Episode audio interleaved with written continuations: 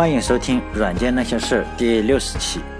这次我在网易云课堂上的课真的是上线了。就是上一次我发一篇公众号，就说我在网易云课堂上教 iOS 教程那个视频就要上线了。结果呢，事与愿违，网易云课堂非常不配合。在我发了之后呢，他就把我录的视频给拒绝了。然后呢，我又死皮赖脸的这两天又上传了一次，并且找来了审批团队的电话。专门打了一下电话，就解释了一下，就我就说我虽然没有什么教学的经验，但是我有一颗火热的心啊。他们也终于算是高抬贵手，让我的视频上线了，都是免费的，就是教 iOS 编程的视频，名字叫 iOS 从入门到放弃。这个我也已经上传在 B 站上了，只是我准备打算多传一个地方。所以呢，讲这个故事之前呢，先做这个宣传。好嘞，这次这次呢讲的故事不是国外的故事，也不是 IT 的故事，而是一个国内的故事，一个很久很久以前的故事。写这个故事的人呢还是挺出名的，名字叫司马迁。这个故事的范本就是《史记》的第五章，名字叫《秦本纪》第五。就是在很久很久以前呢，这个大概多久呢？大概就是距今四千年左右，五帝之一的那个舜还活着的时候，有这样一群人。他就是有一技之长，善于养个马、养个鸡之类的，就是鸟兽，主要是养马，和孙悟空差不多，就是弼马温，也算是当年舜那个时候的养殖专业户。舜觉得他们养的还不错呢，就赐给他们一个姓，就叫嬴氏，也就是秦始皇嘛。秦始皇的名字叫嬴政，因此从那个时代他们就有了。就这样一群人呢，就养殖专业户，父亲传儿子，儿子传孙子，就这样一直世世代代呢，就是。养殖专业户养马，就这样呢，这群人一直养到了夏朝的末期。夏朝是中国历史书上第一个朝代，就是有文字记载的第一个朝代。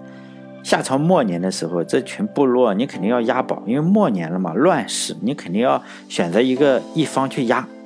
他们整个部落呢，就把命运就压在了商朝上。结果这次赌博就运气非常的好，商朝就一下子就把夏朝给灭掉了。这个部落呢，作为你这个建国功臣，就红几代嘛。由于这个养马的养殖专业户一下子就成了诸侯，因为这次赌博赌得很好，用现在的话来说，就是站在了风口上，猪就把这个猪也给吹上天了。诸侯呢，就是按照周朝的时候，就是天子诸侯大夫士，因此诸侯算是非常好的，算第二个档次的人，也就风光了好几百年。但了那个时候你当了诸侯吧。他的工作还是养马，因为这个是祖传的。那时候你也不可能说当了之后你去开小跑车，也没有跑车。他还是养马，主要是养马，养马养一些鸟兽，主要是养马，因为马是重要的打仗资源。这个就是祖传行业。用现在的话来说，这个养马，你这个是核心机密，是跟 IT 公司的源代码差不多。他也不会轻易的外传外人。他们养的马一跑得快，长得又大。结果就这样过了几百年之后呢，这个商朝末年的时候，这个嬴氏部落就是秦始皇的老祖宗们呢，又开始参加赌博，因为又到了末年，到了末年你必须要赌一下，你必须要选，你不可能两边都压，只能压一边。这种赌博你不参加都不行，必须要参加。结果这次运气不好，秦始皇的老祖宗就一下就把这个赌输了。他们因为他支持商朝，就反对周武王。因为周武王就把商朝给灭了，这相当于他们赌博呢，赌的这一次就相当于在一九四九年加入了国民党，你只能逃命。那时候，那时候的诸侯就不管用了，因为商朝的诸侯你就不管用了。那时候的诸侯还不如老百姓，你诸侯的话更容易被杀。于是呢，这个部落就开始逃命。要知道，就是夏商周的时候，中国非常的小，有文字记载，就是河南、山东、河北，就山东、山西、河南、河北这块地方。加一点点江苏、苏州这一块，嗯，不是徐州这一块，应该是，就非常小的一点地方，其他的地方都没有文字记录。于是他们就开始向西跑，然后一直跑跑跑，就跑到了现在这个甘肃这个地方，要一千五百多公里，跑出去了三千里路，一千五百公里也就差不多了。那时候也没有高铁，你跑个一千五百公里，敌人。周朝的敌人都懒得，周武王也不追你，呀，他追得太太远，就在那里就扎根了。因为别的手艺毕竟是不会嘛，有祖传手艺还是养马，因为世世代代会养马，算是手艺人。因此呢，在周朝的时候，就周缪王的也有周缪王，应该就是周穆王。就周缪王的时代呢，这个人喜欢打猎，就这个皇上嘛，喜欢打猎，天子喜欢打猎，可能和现在成功的企业家差不多。你只要成功了呢，你必须得爬个珠穆朗玛峰什么的。即使你爬上珠穆朗玛峰，很可能就是所有人拉着你，找一些导游把你背上去了，拖上去，你也一定要站在那个地方拍个照片。这个周穆王也叫周缪王，其实这两个人应该是一个人。可能也是这个心态啊，就从这个河南一直打猎，打打打，向西一直打，就打到了甘肃了，就打猎。还有人说这个周穆王呢，是跟西王母娘娘在打猎的途中产生了爱情。西王母娘娘就是一个神仙，就谈了个恋爱。这种事情，这件事情谁知道的呢？就是周穆王的司机赵富，就是秦始皇的老祖宗。因为那时候并没有什么宝马呀、奔驰，也没有公路，那时候都是马车。因为秦始皇的老祖宗就会养马。当然会驾车了，因此这个天子的车都他们驾了，因此掌握一门手艺还是非常重要的。因此这个赵父就知道他这件事情和这个王母娘娘约会的事情，结果就是在周穆王和西王母娘娘就谈恋爱的过程中呢。但在这里说一句，我觉得你肯定不能是和西王母娘娘谈恋爱，因为这是神仙。我推测呢啊，可能就是说这个周周穆王呢，当时是皇帝，肯定后宫一大堆。也就看烦了，可能长期看也看烦了，结果就出去出宫打猎嘛。路上碰见一个美女，按照现在的标准，如果按照我们现在的标准，屌丝们看到姑娘不都是喊女神吗？稍微漂亮点的，尤其在程序员行业，你只要是个女的都喊女神。实际上也长得一般。虽然这个周穆王可能当时贵为天子，可能看多了，也难免这个心内心有可能，他就内心是个屌丝。看见哎，看见这个一个漂亮姑娘就喊人家王母娘娘，也是女神嘛。可能那个时候还没有女神这个词，就喊王母娘娘。经过我考证，我觉得这个那个时候是女神最早的来历。就谈恋爱的时候喊女神，可能这个呃周穆王也是喊人家女神，还最后后来继承了王母娘娘，也不好说。不管怎么说了，就是但这个周穆王在谈恋爱的过程中确实出事了，一个叫徐燕王的人就造反了。因为你出去谈恋爱或者出去打猎，他直接看你后方空虚，就准备造反。这个时候呢，就赵父，也就是秦始皇的老祖宗，就开着车一日千里，就把这个呃叛乱给平息了。因为周穆王把这个叛乱平息以后呢，司机毕竟表现非常出色，开车开得很好，驾马驾得很好，就封了秦始皇的老祖宗一座城，叫赵城。因此，他们后来也以赵什么来说自己。所以你看啊，我们可以看你这个有个技术还是非常重要的。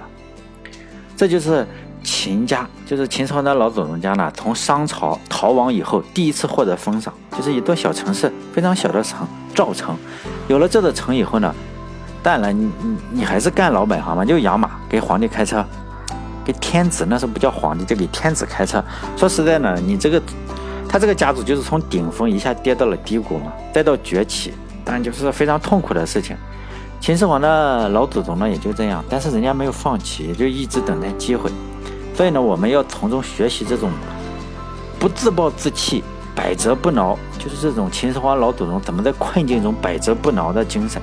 我们前面也说过，就秦始皇嘛，老祖宗就为了逃命，一下子从河南、山东这个地方就一下逃到了甘肃。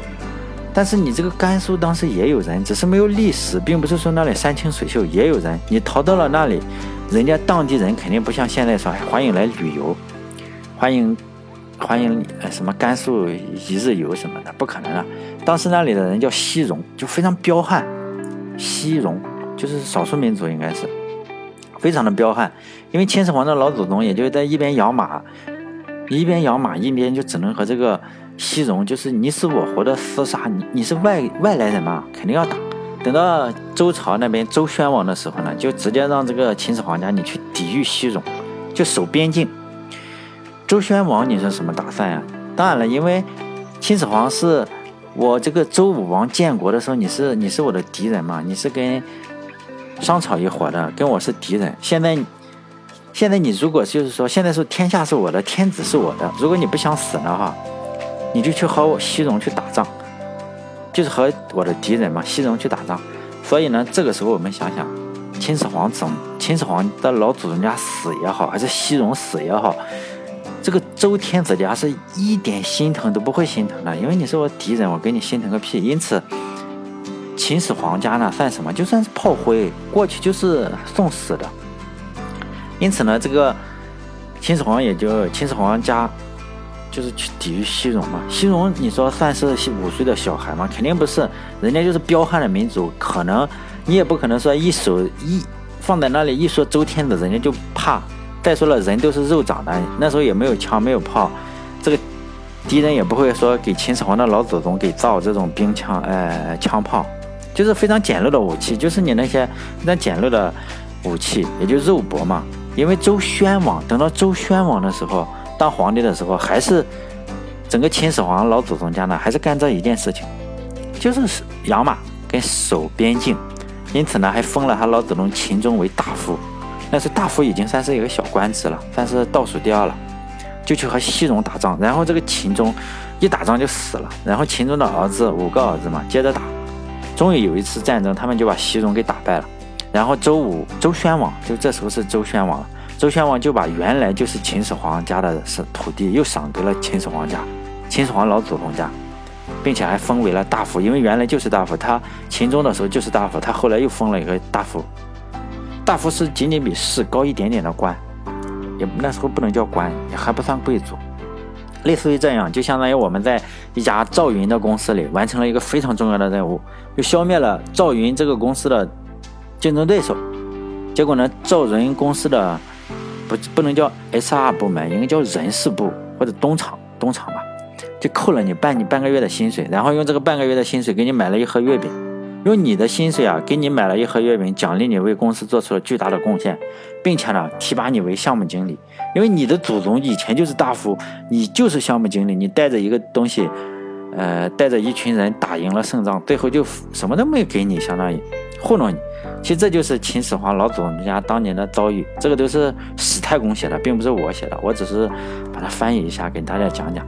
但他们是怎么样？他们就忍下来了，因为当年他们在商朝。商周之间的转换的时候，他们赌错了，曾经赌对过一次，后来这个一下赌错了，这种代价你是必须要付出的，你又打不过这个周朝，所以秦始皇的老祖宗呢，也就只能继续养马，你还你连怨言都不能有，你说心中有没有怨言？也许是心里是有怨言的，但是表面上你是肯定不能有怨言的，因为你表面上一旦有，周朝那些周二代、周三代、周四代，马上就把秦始皇。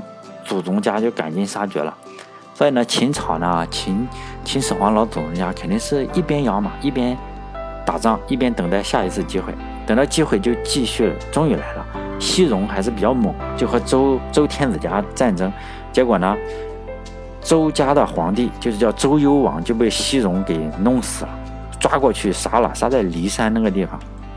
这个时候呢，秦襄公。就秦襄公，大家都应该知道秦襄公了。就发兵救赵，就攻破了西戎，就把秦朝，不不是，这不是秦朝，从周朝，从这个天子嘛，从亡国的边境上救回来了。这个时候周平王继位，就是说救回来以后才周平王继位。秦始皇的老祖宗呢，就不但送了战马，因为他们家就是养马的，还送了士兵给这个周平王。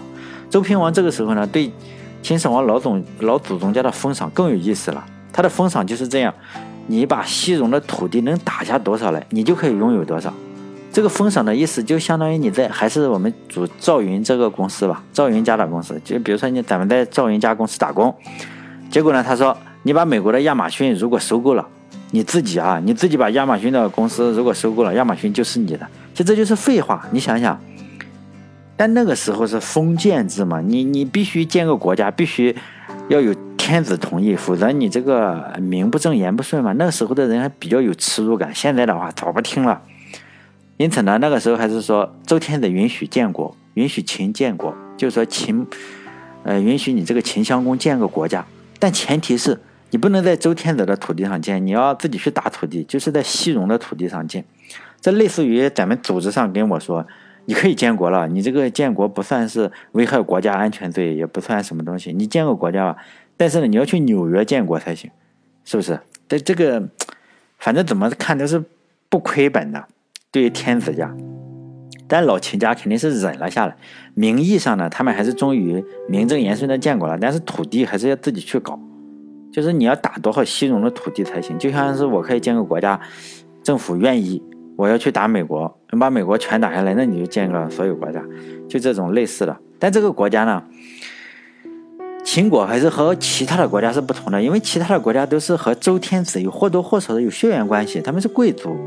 但秦国不一样，这个秦国这个地方呢，就是说，首先赌错了，在周朝的周朝建国的时候，他们赌错了，是周的敌人，他们就靠养马打仗，他们这个国家呢是靠血和泪赢回来的，他们不欠任何人，他们没有血缘，他们不是贵族，不是周天子家的贵族，他们都是靠自己的努力做出来的，所以其他国家呢都可能是贵族，但是秦国呢就是养马的。后来一度呢，就是在秦国的时候，一度的时候，其他国家开会，他们不请秦国，为什么呢？因为秦国他们看起来就是蛮夷，在甘肃那个鬼地方，还和西戎混在一起。就是他们其他国家开 G 六会议的时候呢，就不把秦国请过来，因为瞧不起他们。他们说这蛮夷，这算什么东西？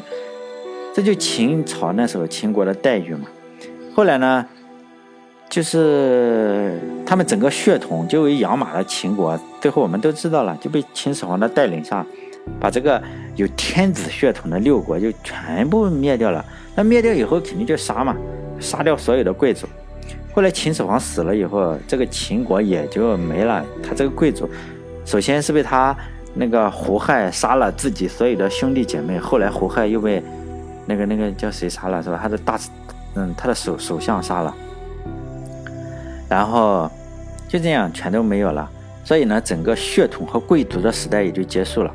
因此呢，中国就开启了一个全新的时代，叫后来就是越来越多的布衣丞相、布衣天子的时代也就开始了。因此从那之后，中国一直是布衣丞相、布衣天子，没有什么血统论，没有说你是几代你就厉害，没有了。我为什么要讲这个故事呢？因为最近我看了一些文章，也听了一些观点啊。那些文章还有那些观点，就是在说这种东西啊。现在又讲什么血统论啊？你哪个血统会好？为怎么阶级要固定了？就是按周天子那时候多好。其实呢，这些文章、这些观点呢，甚至还不如两千年的一个河南人讲出来的话深刻。这个河南人肯定是没有念过书的，是个苦力。他的名字叫陈胜，他就说了一句话，叫做“王侯将相宁有种乎”。就这样，我讲这个故事就是这点意思啊。最后呢，最后宣传一下我在网易云课堂上，我死皮赖脸的传的这个编程课，叫 iOS 从入门到放弃。现在有一个观众，就是我自己。如果有搜索 iOS 入门的话，排在最后一页最后一个的就是我，因为只有我自己嘛。编程的视频，嗯，就是说以后编程的视频呢，我会把这个东西给讲完，就是如何临摹一个 YouTube 软件。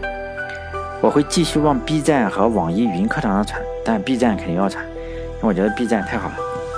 如果有疑问的话呢，我可能会在网易云课堂上有个答教师答疑区，我会在那里回答问题。如果有的话，我也不确定一定要去答，因为但是我视频肯定要做的。我为什么要在网易云课堂上答？我试图避开就是 B 站女主播的锋芒，她们锋芒毕露，我根本就竞争不过 B 站的女主播。当然，现在这个视频的人非常的少，只有我自己。在所有 iOS 编程视频里排最后一个，非常容易找，就是你这样一搜出来，它多少页，你就点最后一页，最后一个就是。但其实也没有什么，因为我今天讲的这个故事嘛，有什么意思的话，就是说大家也不要想多了。如果这个故事秦秦始皇的呃祖宗的这些历史，如果告诉我们有什么意义的话呢，我得出的意义就是说，我真的想去学养马了。好了，这期节目就到这里，再见。